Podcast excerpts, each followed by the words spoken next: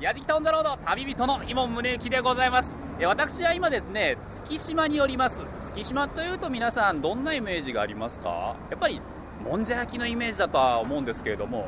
ということはなんか下町の風情漂う街っていうイメージでしょ？でもね今最近違うんですよ。月島ってマンションがどんどんどんどん建ってまして今僕らはですね月島の本当目抜き通り交差点の角に立ってるんですけどもこの角にもですね高層マンションが結構立ち並んでて新しい街っていうイメージがあるんです。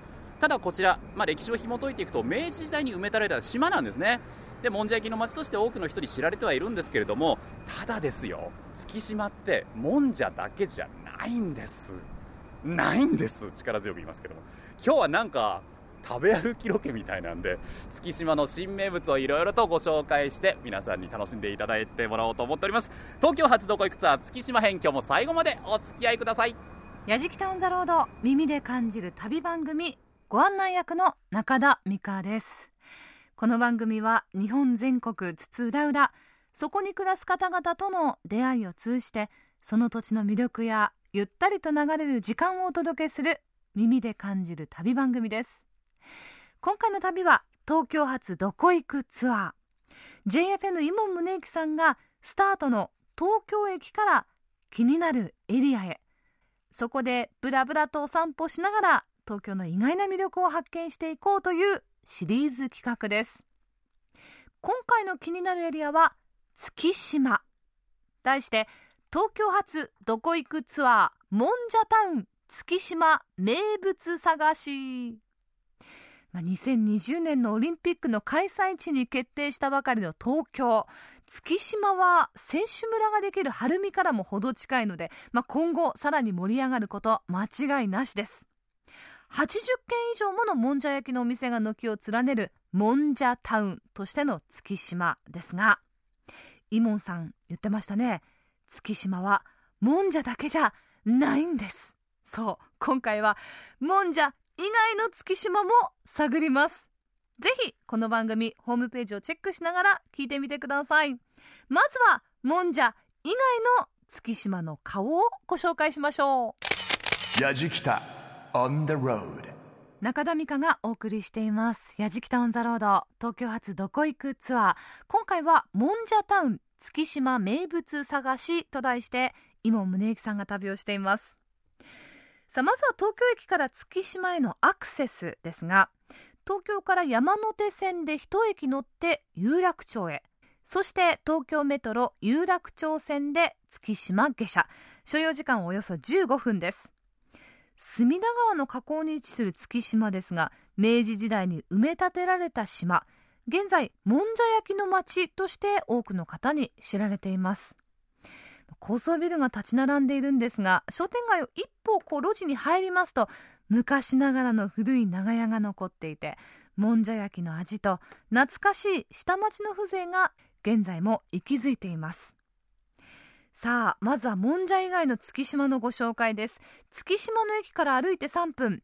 月島はもとより東京を代表すると言っても過言ではない焼き豚で有名なお店肉の高砂。数々の賞を受賞しているというこの焼き豚のお味はいかに。肉の高砂藤田有弘会長にお話をお伺いします。やじきた on the road さあそれではですねここで肉の高砂株式会社代表取締役会長の藤田有弘さんにお話を伺います。藤田会長よろしくお願いいたします。こんにちは。よくいらっしゃいました。もう会長もしっかり清掃で。うちは焼き豚でかなり人気をいただいてましてね。はいはいはい。で昭和22年の創業なんですよ。で父の代から。はい。当初からその焼き豚はお店の売りだったんですか？いやあの昭和29年頃からですね本格的になって、えー、当時はまだ創業当時はまだ焼き豚っていうものはあんまり世に出てなかったですね。あそれはメニューとしてあまり一般的ではなかったってことですかね、うん、まああの肉自体は本当に高価な戦後すぐですもんね。そうね、そうか。それが今やもう名物になってて、おかげさまで。もうだって駅降りると看板なんかも焼き豚の写真ドーン高砂みたいな出てますし、なんとですね都営大江戸線が月島に着くと肉の高砂屋はこちらで降りられると便利ですみたいなアナウンスが流れるっていう。ありがとうございます。これすごいことですよね。月島を代表するお肉屋さんってことじゃないですか。ありがとうございます。まああの味の面ではかなり評判いただいてますね。はい。なんか作り方のこだわりみたいなのあるんですか？うん、結局持ち味を生かすということとうん特徴としては時間が経っても硬くならない、すげえ。ええ。といわゆるあのいわゆる保存薬品は一切使ってないということですね。はい。これねリスナーの皆さんすごいんですよドイツで金賞取ってるんですよね。そうですね。2回取ってます。しかもね 強調した。2回取ってるってこれすごい。えこれだって向こうの方の舌をもうならせたってことですもんね。そうですね。あとローストビーフもやはい。っぱり金賞取ってますす これでも月島にお店構えられてて実はあの先ほどからもお客さん割といらっしゃってるんですが、はい。やっぱり地元の方に愛されてるお店なんですか？そうですね、まあ、に地元はもう当然としてかなり車で遠方からお越しいただく方が多いですね。なんかインターネットでも注はいはい。文することができるって、もうインターネットのご注文がかなり入ってますね。こんなの今リスナーさん聞いたらまあまあ来ますよ ね。あとなんかお肉屋さんならではであのはい店頭にはねコロッケとか、はい。メンチとかねいわゆるお肉屋のお惣菜が並んでるんですけども、あれも美味しそうですね。そうですね。あのー焼き豚の端材を利用したねえ焼き豚コロッケとか。そうかええ。それからあと米沢のローストビーフの成形した後の立ち落としでやったロイヤルメンチとか。えめちゃめちゃうまいってことじゃないですかそうですね。召し上がっていただくと分かりますね。いくらでもいけちゃう感じなんだろうな。い。やでもですね先ほどからやっぱりお客さんが手に手に取ってるあの焼き豚なんですが、はい。会長試食させていただくこと可能でしょうか？あいいですよ。あ意外と簡単にいけちゃった。どうぞ。召し上がってください。お皿の上にスライスされどた豚のこの焼き豚いい感じ。輝いております。この脂身すごいすごいギラギラしてますね。この油美味しいですよ。美味しいんだ。この油がすごく美味しい。ちょっとね上からこうまたタレをかけていただいたんですけどうわ分厚い。大きい。いただきます。いらっしゃいませ。毎度ありがとうございます。これはうまい。なんだろう。豚肉も本当にいい甘さですよねこのタレがかなり値打ちとして評価されてますよね。あとやっぱり脂身が美味しいとおっしゃいましたけど、ええ。油本当にうまい。豚の脂ってちょっとくどい感じするじゃないですか。それが全くないですね。もうさっぱりしてるし、まあ、肉柔らかいわ。脂身がジューシーなのは当たり前なんですけどお肉の部分もずーっとジューシーなんですよ。ずっとなんか肉汁が出てくる。これすごいですね。嬉しいねそう言ってもらえあふれるはいあふれる。こんないいものいただきまして会長ねはい。僕たち今回月島をずっと巡るんですけれども、ええ月島の魅力佃の魅力ってどんなところですか？私は生まれてここにいるわけですよね、ええ72年。あ生まれも育ちもこちら。そう。チャキチャキですね、まあ、あの父がこの土地で生まれてますから、え人情味とかえは一番強調できることなんじゃないですかね。どこの町にも負けない。そうそう。あ朝5時頃から起きてみんな道を掃除して水まいたりなんかしてる姿。まあ私は貴重な姿だと思いますね。何やさておいても土地の人は愛されてもらわないと。こうやってお話伺ってる間にもたくさんの方が並んでお肉を買われていきますからね。あの本当にお忙しい時間帯ありがとうごいざいました。やいやいやどうもありがとうございます。暑い中後でお土産にビール用の焼き豚用意しますから。やったー！ありがとうございました。ありがとうございます。いやー藤田会長素敵ですね。切符が良くてね。本当にもう生粋の江戸っ子っていう感じがします。中田美香がお送りしています。やじきタウンザロード。東京発どこ行くツアー。今回はもんじゃタウン月島名物探しと題してまずは肉の高砂をご紹介しましたいやー情けない。遠方からねたくさんの方見えてるということでしたが私行ったことないんですよね。月島っていうとついついもんじゃ焼きに入ってしまうのでここ次回必ず行きたいです。本当に美味しそうでしたもんね。さあもんじゃ以外の月島名物探し。続いてはもんじゃストリートの月島西中通り商店街にありますメロンパンで有名なキュウエイさん。今月島の新たな名物として話題のお店です。暑い中メロンパンを焼いている店長の高橋実さんを直撃です。やじきた on the road もんじゃストリートを歩いてるんですけどもねなんでしょうねこのもんじゃの香ばしい香りが漂ってるんですよ。なんだけど甘い香りがしてきたんですよね。なんだこの歌しかも焼きたてメロンパンって書いてありますけどわ美味しそうなメロンパンとか何？スイートポテトパイ？アップルパイ？なんだろうなんだろう。ちょっとお話をお店の方にお伺いしましょう。すいません。はい、いらっしゃいませ。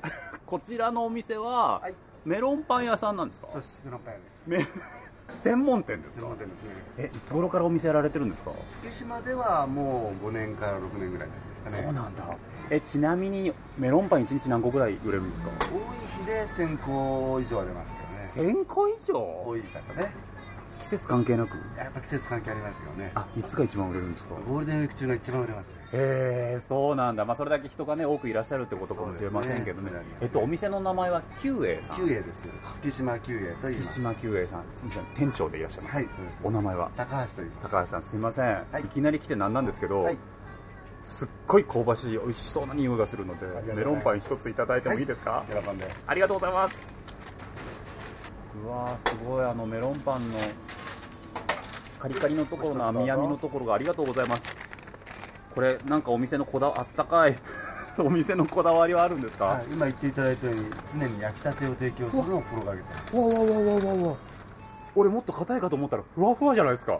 表面はねカリッとしてますけどね、カリカリだけどなんかあったかい。おちょっとじゃあうわー。うわーすごい。ちょっとじゃあいただきます、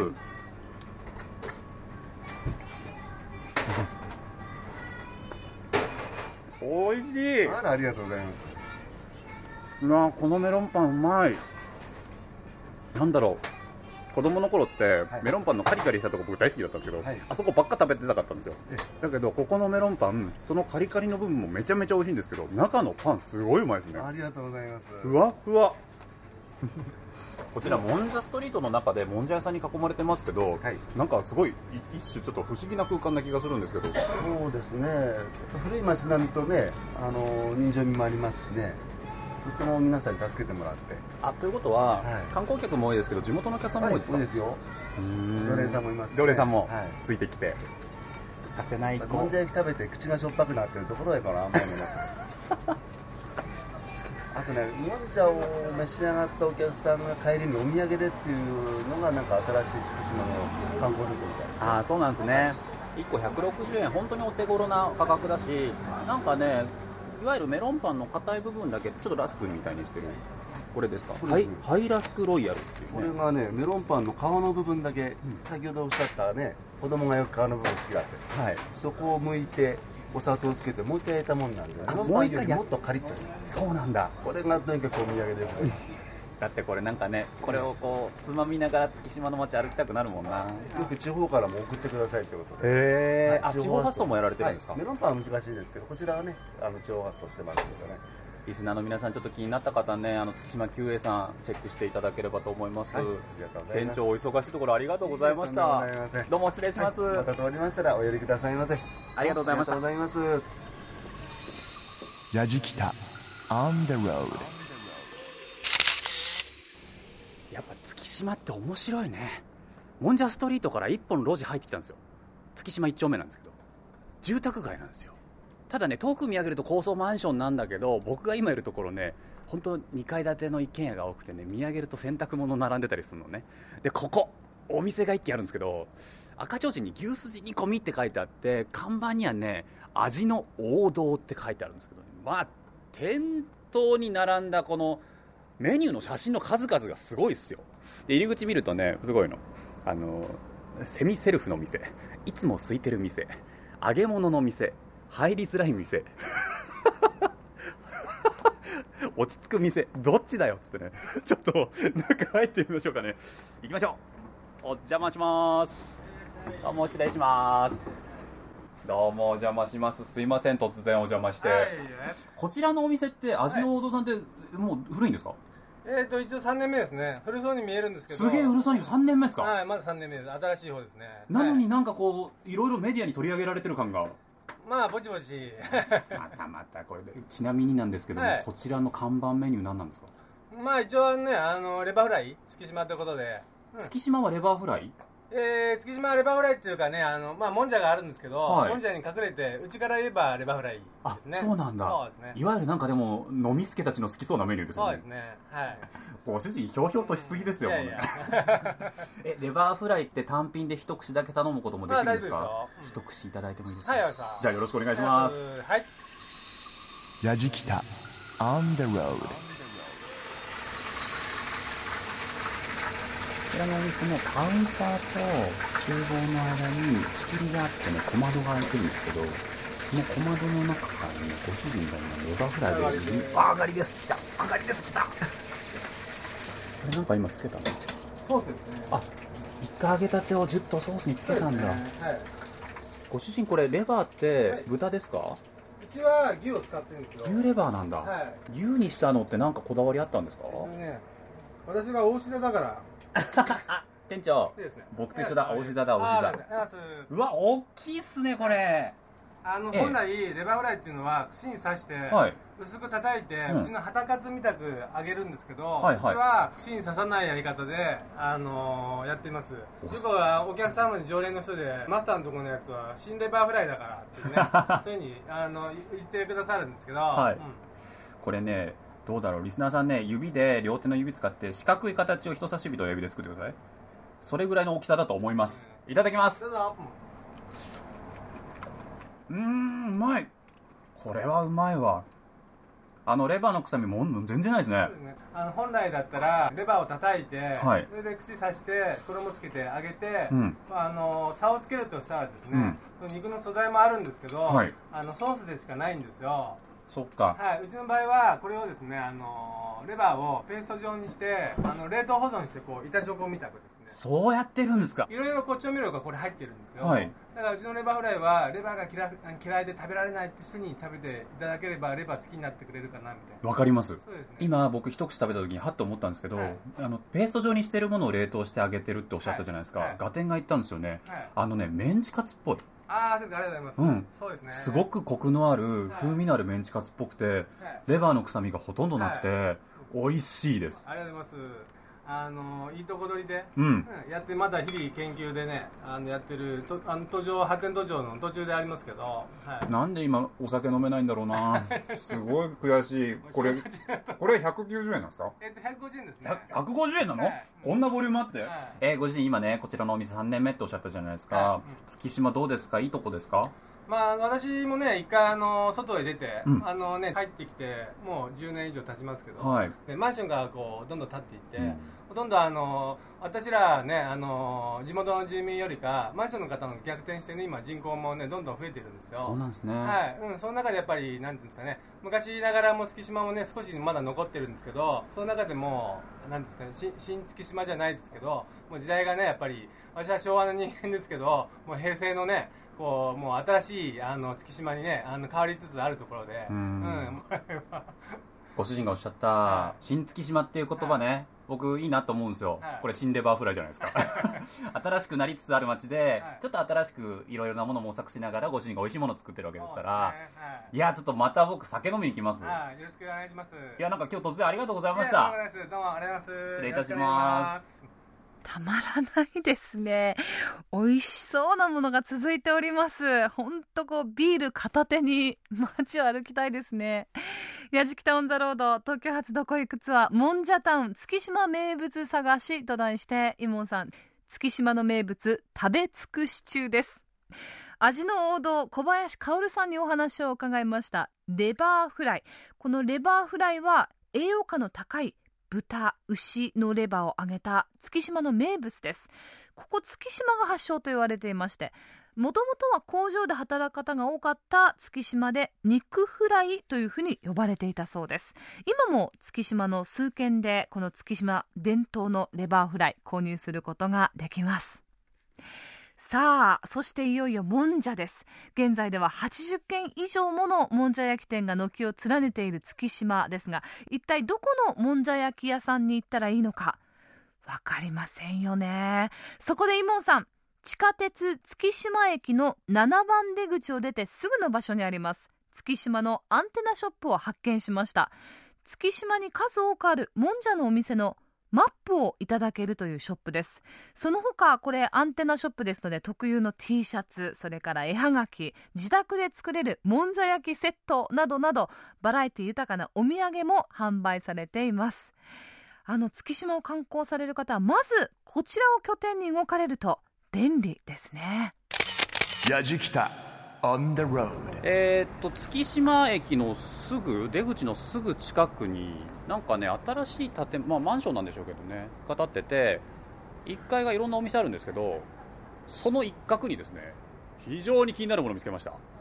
月島もんじゃ振興会協同組合という もんじゃの振興会組協同組合があるってやっぱもんじゃの街なんですねであの入り口に提灯がぶら下がってて4つ。ちょっと長提灯なんですけど月島もんじゃ振興会協同組合加盟店。この提灯が下がっている組合加盟店でぜひお召し上がりくださいもんじゃ焼きをってことなんでしょう月島もんじゃ T シャツとかね。あと何？なんかいろいろお土産売ってんだよな。ちょっと見てみましょうね。へえあ月島もんじゃ焼き。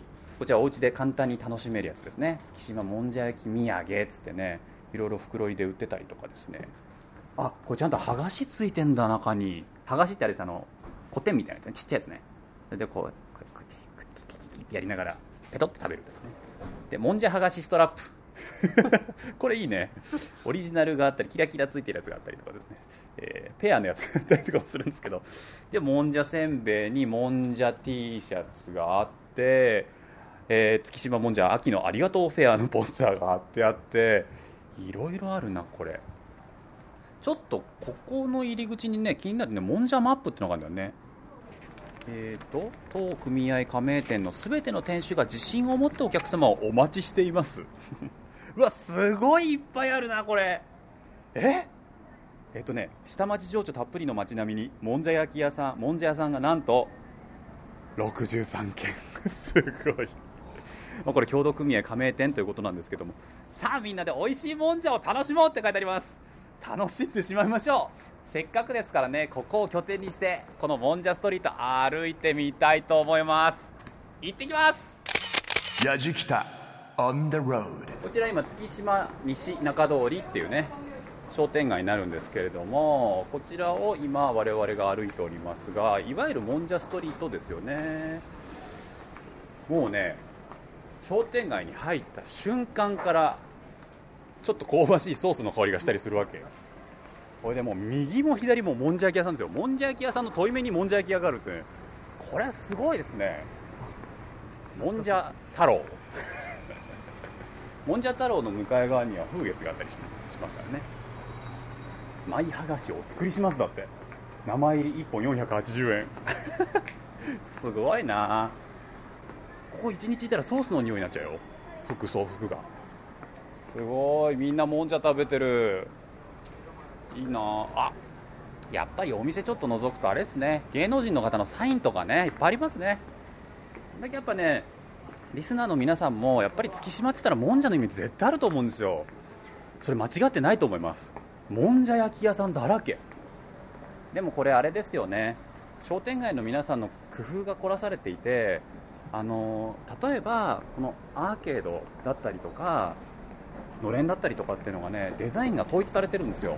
なのであの一体化してるっていうか途切れないその個々のお店の個性じゃなくてこの商店街がちゃんと個性を持ってるんで全体としておしゃれに見えるんですよね。面白いな中田美香がお送りしています。やじきたオンザロード。今回のテーマは東京発どこ行くツアーもんじゃタウン。月島名物探し。いやーもうね焼き豚もメロンパンもレバーフライもどれも美味しそうでしたけれどもさすがにもんじゃ食べたくなったようですねやじきた一行ね。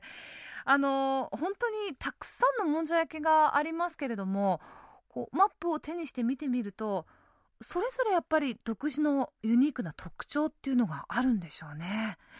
やじきた一行がまず入ったのは昭和29年創業の月島で一番古いもんじゃ焼き屋さんです。吉宮。創業以来改築していないのは実はこの吉宮さんだけなんですね。戦火をくぐり抜けた昭和初期の建物はもう一歩入った途端まるでタイムスリップ。昔からのメニューを主体に先代の残した母の味を大切にするというその姿勢を今も崩さないのも元祖の証です。月島もんじゃ振興会協同組合理事長でもある吉宮さんのご主人村田耕作さんにもんじゃの歴史などをお伺いしました。やじきた on the road こちら元祖って書いてあるんですけどやっぱり一番歴史があるんですか？このもんじゃ屋さんの中では。そうですね、あのー今のもんじゃ、はい。要するにえー大人のもんじゃ。大人のもんじゃ。えーにあのしたのがあーこのお店が最初なんですね。大人のもんじゃっていうのはどういうもんじゃ？を昔は要するに子供のもんじゃ駄菓子屋でね。ああそういうことか、ええはいはいはい。それから要するに、えーまあその当時は具具なんかほとんどないわけですから、はあはえー今のもんじゃっていうのは具たくさん入ってるのがもんじゃになってますよね、はい。でそれを最初に、えーやったのがこのお店からという、えーすごいじゃないですか、え当時じゃあ大人のもんじゃは吉宮さんしかなかったけどその後どんどんまたこのもんじゃ屋さんは月島に増えてったんですか？そうですね。昭和29年が1軒、えー30年が1軒。36年が2軒というふうに。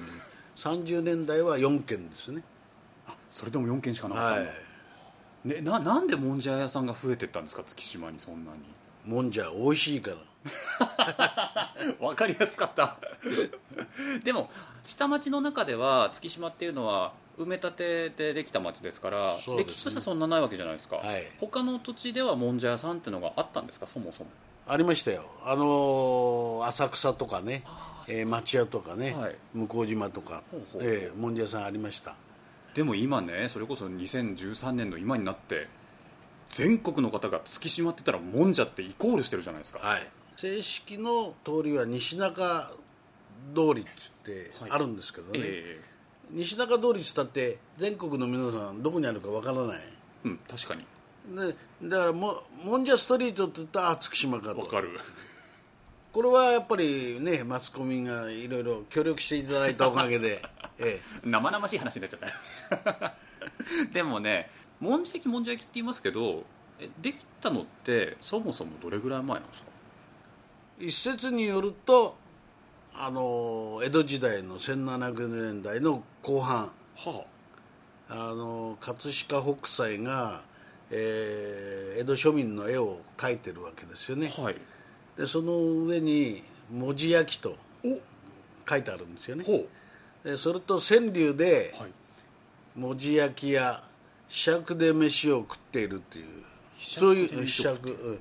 あのご飯のおひつにこうあるね、はい。ええ。あれが今の剥がしの原型になってるわけですからうん、それらしいものがあったんだろうと。確たる分担はないんですけれどおそれ言がうん、正解かなというふうに思ってます。えーじゃあその当時の文字焼きっていう言葉だけがあって、どんな食べ方してたかまではわからないってことですか、そこまではあのタイムスリップしないと分かんないということわあね。でもその江戸時代の人が今のこのもんじゃ焼き見たらどう思うんですかね？いやもう、えー試食試食になっちゃうんじゃないですか、えせっかくですから私も試食させていただきたいなと思うんですけども、よろしいですか？えああいいですよ。じゃあい一つよろしくお願いします、はい承知しましたやじきた。On the road 基本的にはね油はね、軽く。富士富士山を登るがごとし。富士山を登るがごとし。そして今理事長が手に持ってる割と大きな丼の中にこれが特製もんじゃですね。そうです。豚肉生イカそばって書いてあります。はい、はい、それが乗ってますね。乗ってます。どうやって焼くんですか？これはまず、はい。えー具だけを鉄板に落とします。あはい。具だけを出す。難しそう、であの右斜め45度に上げればいいわけ。あるんだなやっぱり。こだわり45度に上げる。いってらっしゃい。おあすごい。で上がったものは落ちる落ちることになってる。上がったものが落ち要するにニュートンの法則ね。るなるほどね今丼の一番上にあったのはお蕎麦とか豚肉とか生イカでしたけど丼、の下に千切りのキャベツがね割と粗めに刻んだものが入ってて、それが今山の上になってます。そしたらあの点で入れるわけですね。この大きな話の点で。じゃないと角ですね。角で。はい。面だと入らない。確かに。点で入れて下まで入れる。をこう真ん中から崩して円を描くように穴を開けましたでこれで広げます。これいわゆる土手っつやつができましたね。で丼2つ入る分ぐらいの大きさ結構広げましたよ。はい丼2つ。わ中の出汁ですねこれね。ね残った汁をここに流し込む。はい。えこの汁ってベース何なんですソースですね。かソースなんだ。ソースと水と小麦粉？小麦粉。うわ結構豪快に入れましたね。上からジャブジャブ入れてますけど。え？えそんなジャブジャブ入れちゃっていいんですか？固まってくの？これ。あ固まってる。すごいすごいすごい。ラジキタ On the road 美味しい。うまい。海鮮が入ってるからそのお出汁もすごい出てるんですけど基本的にはやっぱりすごいシンプルな味なんですよね。だしとだからそのソースの味と本当にその溶いた小麦粉がこう相まったちょっとやっぱりね懐かしい味がするんですよ。なんかいつまでも子供の気分に浸っていられる大人のもんじゃ焼きな感じだな。すいません理事長ねちょっと最後にもう一つはい。大事なことをお伺いしたかったんですけどね、はいはい。もう理事長ずっとこちらにお住まいじゃないですか、月島ってどんなとこですか？人情の町今月島もお新住民が約55%ぐらい増えてますけどもともとのお人のっていうのは非常に人情があるんですね、うん、親切だし。まあ逆に言うとおせっかいっていう面もあるけど。それがだから組合がうまくまとまってる要因なんですね。人情があるからこそできることもあるし。そういうことですね。いやでもね本当このもんじゃ人情の味がしました。ありがとうございます。下町の味がしました。ありがとうございます。いやなんか何から何まで至れり尽くせり本当ありがとうございました、はいどうも。またプライベートで食べに来ます、はいどうぞよろしくお願いします。やじきタウンザロード東京発どこ行くツアーもんじゃタウン月島名物探しと題してイモンさん月島の名物を食べ尽くしております。もんじゃって結構作るのにコツがいるんですよね。でもプロの方の技に触れて本当に美味しそうでした。焼き豚メロンパンレバーフライにもんじゃときてまだまだ行くようです。最後の月島名物は東京三大煮込みと呼ばれているもつの煮込みを提供しているいつも行列の人気の居酒屋さん岸田屋です。なんと美味しんぼの一巻に実名でこのお店登場しています。誰が東京三大煮込みと言い始めたのかは定かではないんですが一般的にそのように言われているそうでちなみにその他2つは北千住の大橋さん森下の山力さんの煮込みだそうです。ラジキタ On the road はいよはいよはいじゃあやじきたオンザロード月島ぶらり。東京どこ行く月島編岸田屋で乾杯。お前ら声がちっちゃい。うまっ美味しい。美味しいですね。今我々は月島のですね商店街にある老舗の居酒屋の岸田屋さんに来ておりましてね、えこの字のカウンター。そうですね。西ロヤ東15人ぐらい一緒にこう座れるようなカウンターでございますけどもそこでこう手に手にビールを持ちながらですね楽しんでおります。いいっすね。なんかね大衆酒場岸田屋なんて書いてありますけど。ここでねあのね煮込み有名なんですって。東京のね三大、えー煮込みプレイス。と言われておりましてね、えーなんつうの？とりあえず食べとかなきゃいけない。月島ね今回いろいろね食べましたけどもんじゃもあったりとかねレバカツもあったりとかお肉があったりとかねいろいろありましたけれどもねやっぱここで締めなきゃいけない。最近なんかおかしいですよ。東京発どこ行くツアーのこの前の羽田編もね最後飲んで終わったんだよ。吉武さん。でもここは必然だよね。必然ですか、これ間違いないね、必然だ。でちょっと煮込みが来るまでねちょっとビールでも飲みながらね黙ってましょうかね。黙っちゃう黙っちゃうんだあじゃあしばしのご歓談をご歓談をしばしご歓談ラジキタ On the road さあ皆さん喋ってください。これがね何？東京三大煮込みの一つ。岸田屋の煮込みですね。いいですねこれあの煮込みもいいですけどね。このねネギのね感じもいいですね。とろとろしいいですか？食べちゃってね。いいんですか？いただきますあー七味かけてね。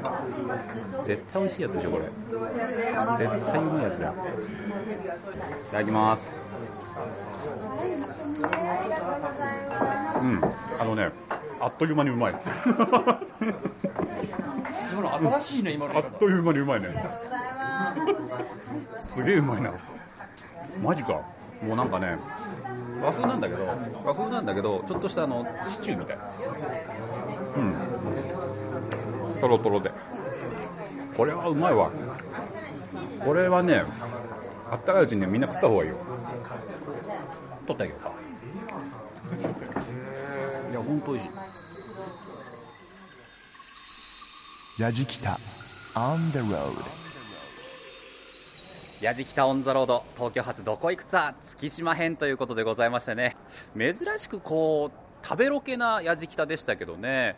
でもね食べロケになる理由が分かりました。なんでかっていうと月島で食べロケもんじゃばっかりかなと思ったらいきなり焼き豚だったりとかね僕の意外な変化球がたくさん来たんですよ。しかも最後は岸田屋さんというね、えー東京都内でも三大煮込み、まあ、いわゆる聖地と言われてる場所で煮込みも堪能させていただきました。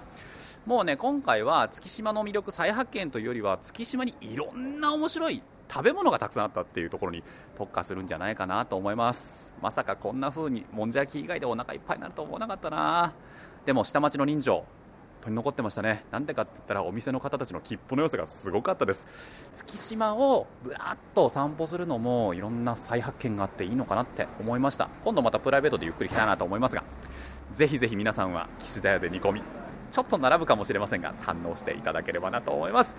というわけでやじきたオンザロード東京発どこ行くツアー月島編旅人は伊門宗行でした。東京発どこ行くツアーもんじゃタウン月島名物探しお送りしてまいりました。やじきタウンザロード。